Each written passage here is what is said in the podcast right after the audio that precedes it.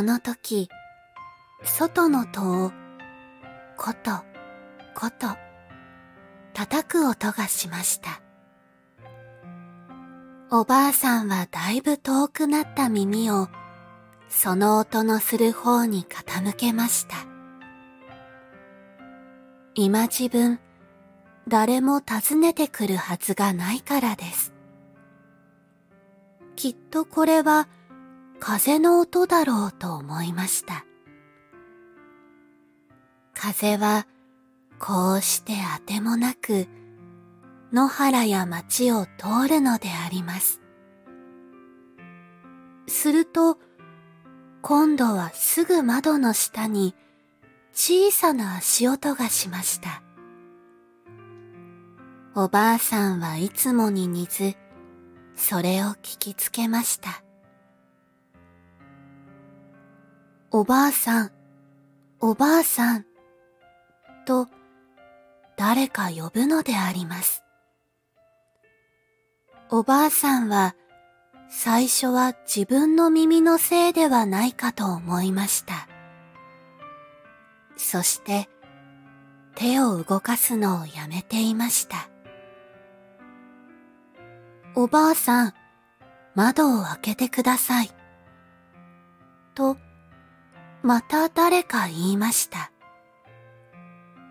おばあさんは誰がそう言うのだろうと思って、立って窓の戸を開けました。外は青白い月の光があたりを昼間のように明るく照らしているのであります。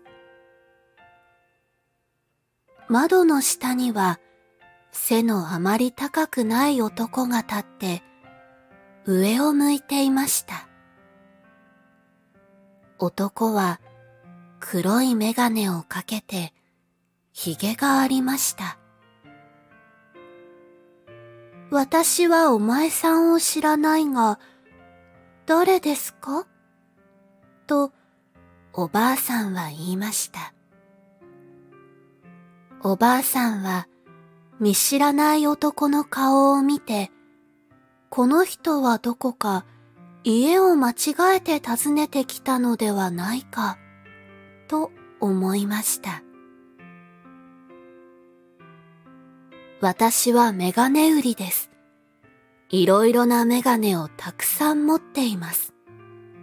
この街へは初めてですが、実に気持ちのいい、綺麗な街です。今夜は月がいいから、こうして売って歩くのです。と、その男は言いました。おばあさんは目がかすんで、よく針のめどに糸が通らないで困っていた矢先でありましたから、私の目に合うようなよく見えるメガネはありますかい？と、おばあさんは尋ねました。男は手にぶら下げていた箱の蓋を開きました。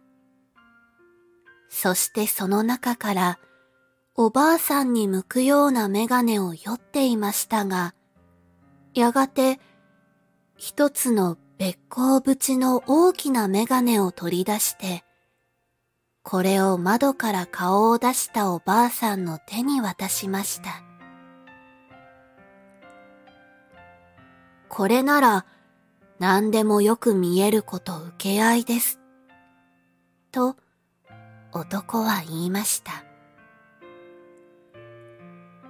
窓の下の男が立っている足元の地面には、白や赤や青やいろいろの草花が月の光を受けて黒ずんで咲いて匂っていました。おばあさんはこのメガネをかけてみました。そしてあちらの目覚まし時計の数字や暦の字などを読んでみましたが、一時一時がはっきりとわかるのでした。